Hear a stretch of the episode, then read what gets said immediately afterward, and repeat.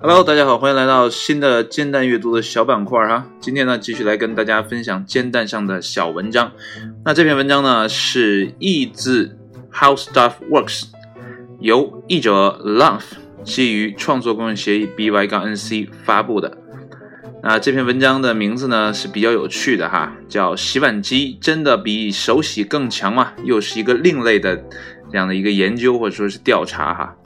那现在呢，很多的工作呢都将要被 AI 所取代，对吧？我今天啊回来的路上听啊这个音频的节目呢，听到说啊有一些机器人服务机器人已经在取代啊酒店中的我们的服务生啊，来代替他们的一些跑腿的工作。所以说，在未来的时代里呢，机械将会代替很多人的工作。当然了，机械的发展和或者说是发明。啊，更多的情况下呢，是帮助人类解决一些实际上的啊困难，比如说在厨房当中的一些呃机器啊，类似于洗碗机，或者说我们卫生间常用的机器洗衣机啊，这都帮我们的家庭主妇或者家庭妇男们解决出了呃这个一些家庭工作的啊烦恼这样的问题。那今天呢，就调查一下哈，这个洗碗机和手洗哪一个更厉害？那好了，我们来正式开始今天的文章哈。那我们应该呢为约瑟芬·科克伦树立一尊雕像。如果呢不是这位伟大的女性，我们所有人都得用手洗碗。用手洗碗呢，不仅让人感觉不好，而且呢也不是很卫生。洗碗机呢能够更有效地清除餐具上的细菌，这些呢我们稍后再谈。我们先来讲一讲这位厨房里的女主人公。科克伦啊，科克伦啊，sorry，一直呢过着富裕的生活，喜欢呢宴请他的朋友。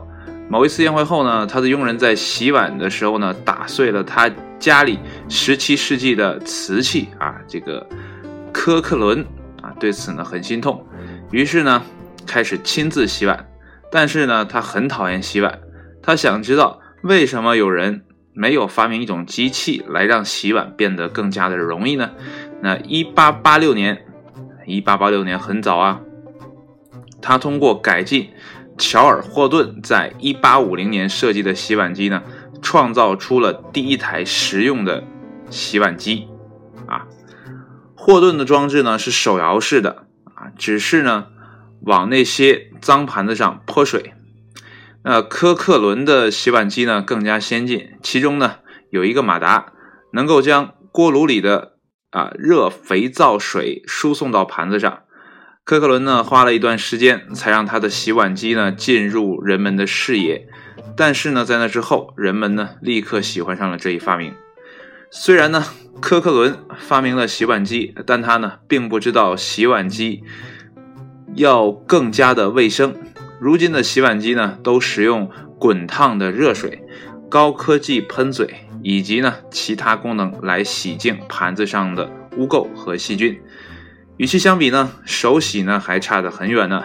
正如《华盛顿邮报》指出的那样，我们的手呢根本无法承受六十摄氏度左右的水温，而许多洗碗机呢正是用这一温度的热水呢来清洁餐具。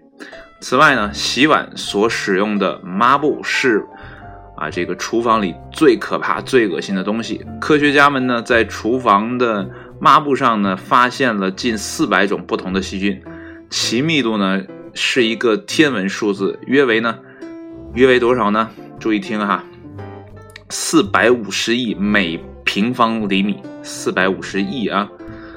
呃，科学家们表示呢，使用洗碗机呢不仅更健康，而且呢更能节省时间、金钱、水。根据美国环境保护署和美国能源部的数据呢，新型的能源之星牌洗碗机，哎呦，这是个什么牌子哇？新型的啊，新型的能源之星品牌的洗碗机呢，与手洗相比呢，每年可以节约一万八千升的水，真是很厉害啊！呃，这篇文章读完了，想必大家得出一个很好的结论，就是洗碗机呢要比啊我们的手洗呢来的更加的健康安全啊，而且呢还省钱。虽然呢，你刚开始要投入一大笔资金呢去购置洗碗机，但是呢，你的后期啊可以通过省钱的方式把这份投入呢赚回来。啊，这是一种不太合理的比喻。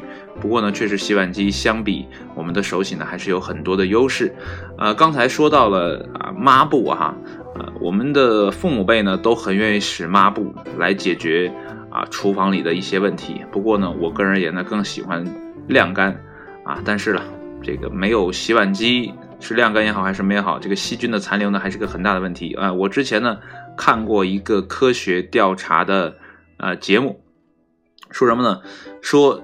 屋子里最干净的地方是哪里呢？可能超乎你的想象，啊，竟然是卫生间的马桶，那里面的细菌呢，要比其他任何地方的细菌都低。不过他的调研的地方呢是办公区啊，不是家里啊，我记得没错，应该是应该不是家里。然后他说这个马桶的啊总的细菌数啊，还有它的啊平均的细菌分布啊，就像我们刚才说的。那四百五十亿每平方厘米都没有达到这个数值啊，不过这只是我记忆当中的啊，可能呢有点模糊了啊，它其中说的一些数据也好，或者说啊它的实际的场景，但是呢啊还是说卫生间会比较干净一点。然后那个节目的最后就告诉你，莫不如再吃饭的话，你可以去马桶上、马桶盖上去吃。当然了，这样恶心的画面呢是很难想象的。好了，那今天的节目呢就到这里，谢谢你的收听，期待下一期的艰难阅读中再见，拜拜。